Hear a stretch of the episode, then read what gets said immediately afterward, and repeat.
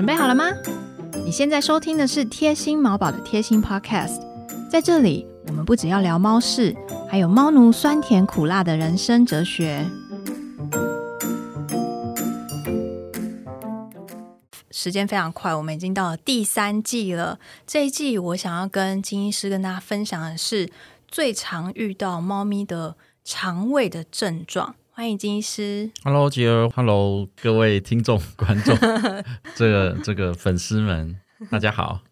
金医师有因为贴心 Podcast 多很多粉丝吗？空中的粉丝。空中的粉丝，哎、有哎、我有爸妈来跟你说他有对他他有他有那个就是潜水的，就突然浮出水面，哦，真的哦，对，说他有因为有追踪那个贴心猫宝的粉砖，嗯，所以看到 Podcast 出来以后，就他也会听这样子。太好了，希望大家可以从这些比较深入的知识里面得到一些卫教的资讯，对资讯。我觉得，我觉得多多知道一些事情，比较让我们不会太过担心跟害怕。嗯真的，然后我们也比较能够判断说什么时间他需要去医院，嗯然后什么时间我觉得我可以先观察看看。我觉得自己观察这个技能真的非常重要，因为大部分的猫咪其实都很害怕出门跟看医生，然后猫又很容易会放大这些紧张和焦虑的情绪，让他们影响到其他生活的机能。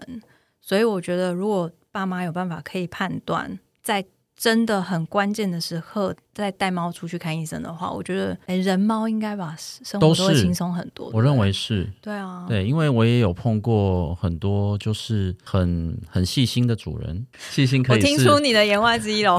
很细心的主人，就是很细心的父 很紧母，张啦。对他们，我我觉得，我觉得就是真的是很细心啦。那可是另外一方面，我我们也真的觉得其实没有必要那么反复的带猫咪出来。我们常在国外上课，老外都会说猫不是小型狗，就说猫跟狗是完全不一样的。嗯，你狗带出来就是狗嘛，就是狗应该很开心吧？狗就是最忠诚的朋友，所以它出来是没有问题的。可是我觉得猫不是，嗯，所以很多时候其实我们我们会用一种方法来改善它需要频繁的回来的这个状态，就是我们医院的电话会一直占线，最主要的原因。就是我们 我们在电话中就试图想要解决这件事。陆家，的电话真的超难打，没有办法打进来。你如果打进去了，就可以去当天可以去买一张热透之类的，对，因为因为我们就会一直占线呐、然后我们我们的电话费其实很高诶、就是真假的真的真的很，就是我们就在电话里面就先讨论完一些事情了。那我觉得它的的确是有帮助的。另外一个部分是，这也是为什么我觉得可以跟杰儿一起讨论，用 podcast 讨论，是因为嗯这个部分我认为会帮助很多猫咪的主人。嗯因为当我们知道的越多的时候，我们知道什么时候一定要去医院，我们知道什么时候我可以先暂时不用去医院。对那我觉得这个很重要，该去而未去是有问题的，对，那不该去而来也不错，因为可以 你可以赚钱，可以增加我们的 income。可是我觉得那个是一个比较不必要的，有的时候是比较比较不必要的状态。对啊，而且我觉得带猫出门一趟啊。我印象很深刻，就是以前我每次带还没训练好的巴迪去看完半个小时的医生，我回家要睡三个小时的午觉。就是那一天，我们那一天就是我惊魂未欸对 schedule 就就全部都结束了。对啊，所以呃，但是我觉得现在那个整个时代的风气确实有在改变，因为以前呢、我们其实没有办法在电话上面跟医院做太多的沟通，是大部分的医生都会比较偏好我们直接带猫咪去，让他可以亲眼看到东西，他才想要诊断。那这个其实对爸妈来说，我觉得是一个很大的困难。对。现在有越来越多医生开始去注意到，说猫咪其实出门了以后，如果它很焦虑紧张，其实也不能做什么比较有效率的医疗，所以他们也会愿意在电话里面做一些教学，教爸妈自己 DIY 去 solve 这些问题。除非你是真的很需要看医生再来这样子。其实讲到这个，我我突然想到，我最近看的一篇 paper，其实就在讲这件事情。的确，以前我们兽医师也好，其实或者是柜台的 technician 也好，我、嗯我们其实就会说，哎，那其实你是占用了我们的时间呢、你说电话吗？对电话，嗯所以所以你就要你就要来，然后我跟你在诊间里面讲话，我还我至少还可以收得到费用哦，或者是用这个角度来去切入。嗯可是这个不知道是好事还是坏事，就是因为因为有这个肺炎疫情的关系，所以电话问诊跟这个远端的这个沟通跟追踪。就变成了好像是一个例行常态，所以电话问诊这件事情已经有一些兽医相关的 paper 出来，然后我们也在讨论这件事情。也就是说，其实它还是一个很好的工具可以使用。我觉得特别是猫，就像我们刚刚讨论的，它它其实不太适合带出来，所以我们很多时候都可以在电话里面被解决。嗯，所以其实我们可以想一个新的那个电话问诊的。我记得我第一次听到电话问诊的费用，好像是我在上行为课程的时候。那个在夏威夷的医师跟大家公布他的定价，我有点吓到。哦，真的吗？他们的那个问诊的时间是十五分钟起跳就是每十五分钟，好像我忘记多少钱，他就会跳一次，对，跟计程车跳表一样。对对对，OK OK，好，还蛮厉害，给你参考。我去查一下，因为我觉得很多事情，我们其实身为爸妈，我在行为课程里面比较常推推广的一个动作叫做减伤分类。对，就是我们自己在家里先做减伤分类。那我相信，如果今天我们要讨论的这些呃议题，如果爸妈可以做减伤分类，不只可以帮助他们判断什么时候要去看医生，那其实你可以省下一些不必要的医药费。而且你在家里，你会觉得更安心一点，因为你不会觉得你是延误就医。对，那你的猫在你准备好的状况下，真的有需要的时候再去看医生的话，它接受到的医疗的这个品质也会比较好，你回诊的几率比较高。其实长远来说，医院赚到的这个钱的品质，其实会比这些或者或者脏的家或者我觉得，我觉得从另外一个角度来看，就是至少我们可能会有一个大致的方向。对，如果我们今天要讨论的东西，大家可以把它当做是一个回家的笔记跟功课的时候，嗯，我认为至少我们在家里面做的一些 homework，就是一些一些家庭作业，这些东西带到医院去。我认为可以大幅的帮助兽医师在看到或者是接触我们要讨论的主题这些猫咪来就诊的时候，嗯，它会给我们带来很大的方便。你在诊断方面也会更准确，对不对？对，如果是我的话，我就可以减少很多在诊间的时间。因为有时候如果你需要的资讯是需要有点时间去观察的话，你还要先把家长送回家。请他对观察两周再回来，对不对？这个一来一往之间，其实如果我们先把这些资讯告诉爸妈的话，他们自己就知道要先观察，然后带着这些资讯去找你，你就可以直接没错诊断，没错，就可以正对症下药，很快就可以。我碰过，我碰过蛮多来陆家的这个爸妈，他们其实来的时候就是猫先摆在桌上嘛，然后接下来他们就会从他们的包包里掏出一个很厚的笔记本出来。然后就开始讲，对对对，他自己做的 homework，然后就开始讲说，这个两千零二年，我的猫开始，我我的猫开始来我们家，然后哪一天做手术，哪一天做结扎，然后就一路讲讲讲，就讲了他呃光辉的十几年的可爱哦，光辉的十几年的生命这样，然后才说最近这三天他开始在吐，感觉是我做的事。不过我觉得这个很棒啊，当然这有点。有点开玩笑，不过我觉得没有啊，那个那个我们是很认真的，那一个 那一个很 detail 的一个呃记录，嗯哼，有的时候其实不是我们父母亲会知道的对医疗有帮助的资讯，可是我听到了以后，你知道我心里面的铃铛就会叮响起来，我就会把某一个病因排除掉，因为你讲了一句话，我就知道说可能或者是我我认为不是他。因为你讲的下一句话，我会怀疑会把某一个东西纳进来，所以那个很棒啊。金医师现在鼓励我们，就是你去找他，就你要拿一个厚厚的笔记本出来，然后里面是空白的。你要告诉他这只猫的那个一生的历史，他会很认真听哦。我会听，我会。我跟你对，我跟大家说，你们在任何地方都不会有人这么有兴趣听这些话，除了我以外，还有金医师。我要我要弄一个那个十五分钟会跳一次表的 表的东西，放在整间里面。我我常常在智商的时候，我们最一开始也是就是聊这些猫咪，我还会问家长说：“哎，那你为什么想要叫这个名字什么的？”我觉得大家都一定觉得很欣慰，想说：“Oh my god，你怎么想？你怎么有兴趣想听啊？”我们最近有一个有一只狗狗，它就叫了一个很奇怪的名字，什么？我已经忘记了。然后然后是我们医院另外一位吴医师看的，嗯，然后我就试着发了那个英文拼音的那个。就是英文字的拼音，嗯，然后吴医师就马上回答我说：“这是荷兰话。”对，他怎么然后知道？因为他就问了、哦 问了问了主人，对，嗯就他就开始聊起来，就主、哦女主人是台湾人，嗯哼男主人是荷兰人，原来。然后他们把狗从荷兰带回来，哇，什么狗？土狗吗？黄金猎犬，它是黄色的，它是黄色的，没有，就是我们台湾的台湾的一般的黄，对，有趣的点就在这里，因为听说荷兰的黄金猎犬都是白色的，所以他们在荷兰千辛万苦的找到了一只黄色的黄金猎犬。然后把它带来台北了以后，发现 台北都是黄色的黄金猎犬，不是白色的黄金猎犬。我觉得这只狗，它可能以后需要看个心理医生。它以为自己很特别，然后然后等到他他是带来做公狗结扎，嗯，等到他手术做完了以后，就是爸爸就来要来接他了，嗯对，然后就我们就发现哦，这他真的是荷兰狗，因为他都真的就是讲荷兰话，好可爱、哦。对，然后狗狗就会有很大很大的反应，这样，讲到这个所以名字的来源真的，我觉得我觉得是很有趣的啦。真的哎，没有，我觉得那个颜色蛮好笑的。好好好，我们要回到正题。今天我们要讲的主题是消化系统，但是我觉得，如果我们今天就是要跟大家介绍一些疾病，我觉得可能对爸妈来说比较没有嗯、呃每天日常生活那种切身的感受跟记忆，所以我想要跟医师从症状的部分来聊。我们先从猫咪最常见的，呃，有些猫每天都会呕吐，或是三不五时就呕吐的这个定义。呃，我在跟金医师聊这个的时候，我想先提一下，是我我看到金医师写了一句话，我觉得印象很深刻，一定要念出来。金医师说，呕吐是一种临床症状，不是疾病。猫咪在呕吐的时候，我们要怎么分辨是不是正常的？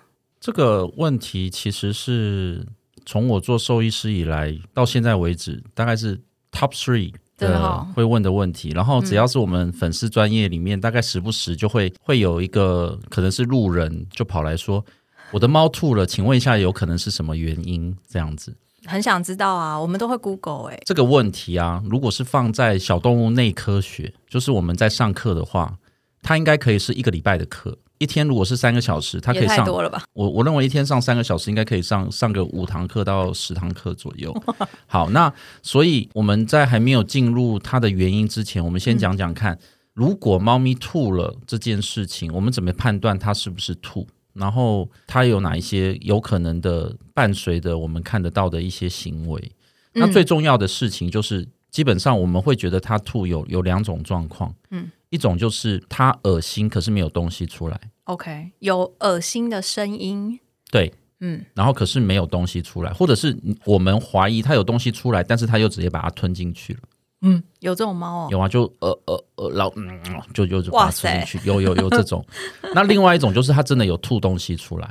嗯啊，那吐有吐东西出来这件事情，对我们来讲，我们就会看到说，哎呀，它在吐了嗯啊，所以我们会我们会担心。嗯哼，可是其实我们最觉得可怕的地方，其实跟人有最大的差别是，猫在呕吐之前有一个动作叫做 retching，它其实就叫做干呕。它们在吐之前，因为猫的呕吐它会受受到很多不同的刺激的来源，嗯然后它有有不同的神经系统去接收这些刺激，然后之后开始出现肌肉的动作。嗯好，现在讲到这边就有点那个上课的科普的部分。嗯但是重点来了，重点就是在它们吐之前，他们会有一个非常可以说是规律吗？哦，每嗯每只猫的规律规律的 pattern 或者是频率不同，但是它就会有一种一阵一阵一阵的上腹部的这个收缩，对。你，会发现它会，好像它会帮谱一样，对对对，它会把自己的肚子压进去再吐出来，一副感觉它就是要喷射出东西一样，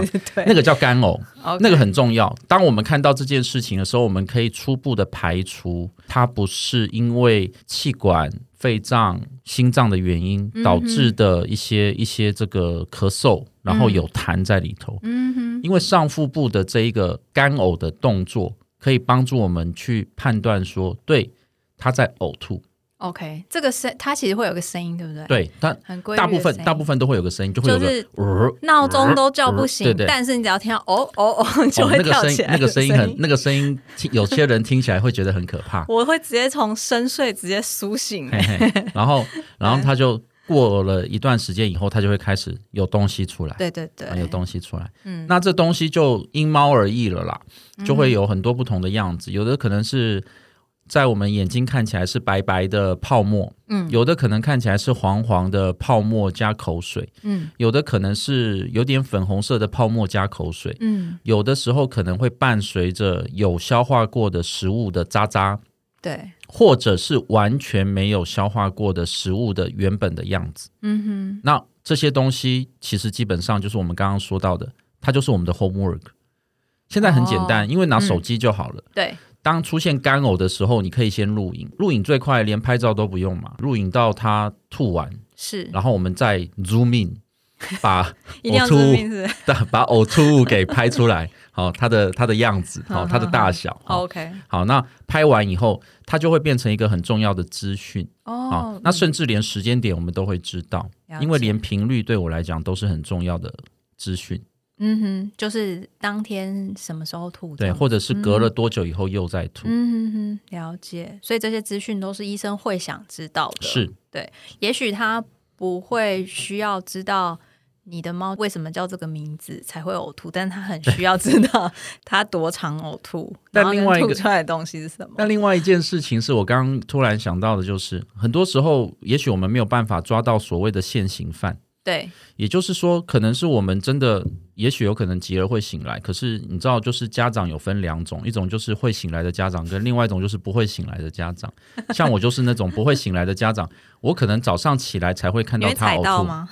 他已经干了，他已经干了，所以干掉的样子，其实我认为还是可以拍起来的。哦，对，因为他还是有可能有食物的。种类的样子，嗯，因为没有消化过的食物出来，它不会在空中被消化嘛？对，所以食物的除非有人吃掉，对，这是另外一个，这是另外一件事。但是如果是食物，我们还是可以把它拍下来。颜色的话，我觉得可以看，因为我们会比较担心的，可能会是有胃胃溃疡啊，胃胃肠道的溃疡这样子的呕吐物，通常一般都会是啊红色或者是深黑色。那它比较不容易会因为到了外面以后，然后干掉，颜色就会有太大的改变。很明显，我们可以看得到，对，我们会看得到。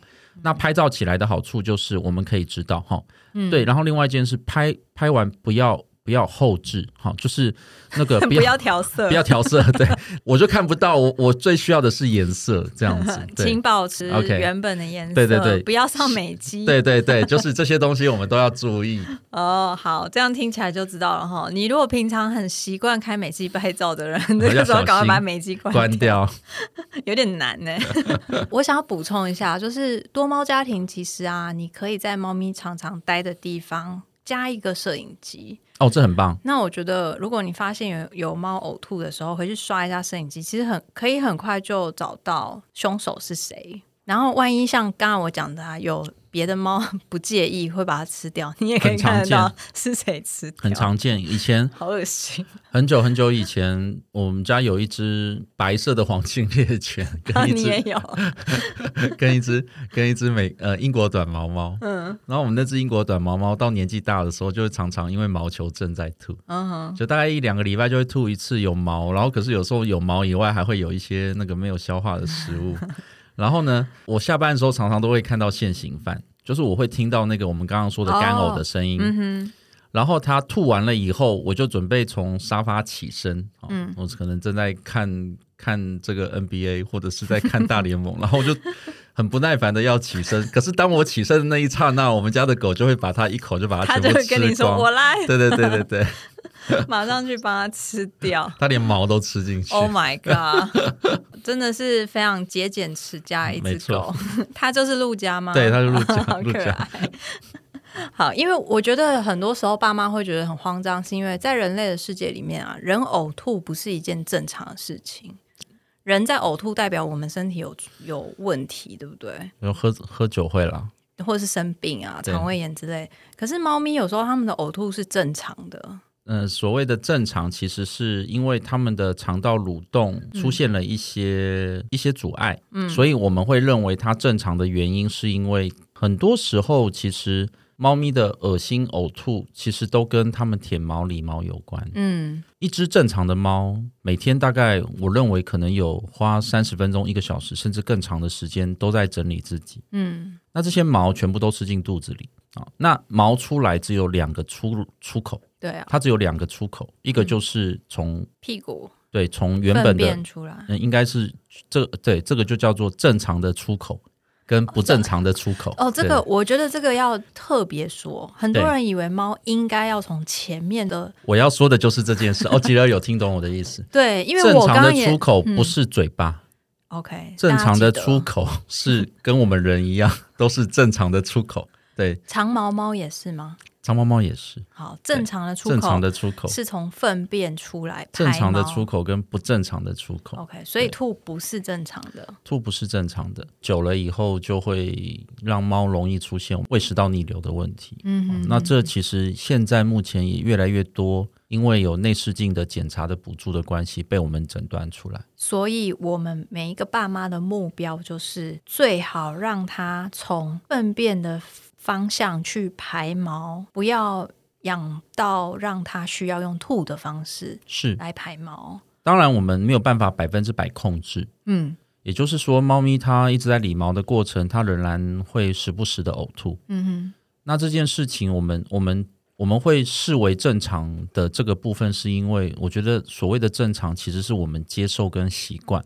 哼，嗯哼，但是其实它，我都会开玩笑说，它都是可以增加兽医师 income 的一个 一个一个方法。对猫咪会有伤害性。当然，当然，当然，就是它嗯就它就那个收银机的铃铛声就会响起来。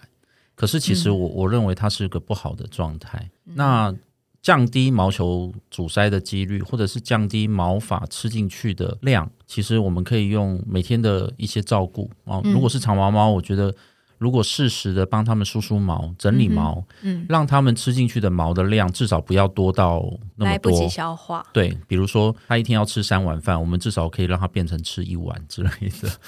用这个概念去想的话，嗯我们也许可以大幅的降低他所谓的我们以前一直认为正常吐的这个嗯频率，甚至我们可以去解除它。所以其实回到我刚刚说，人类呕吐，我们觉得是不正常的状态。猫咪呕吐，你应该也要注意，它不是一个正常的状态。是，了解。所以我就会用一种说法，这个说法就是叫做不正常的正常。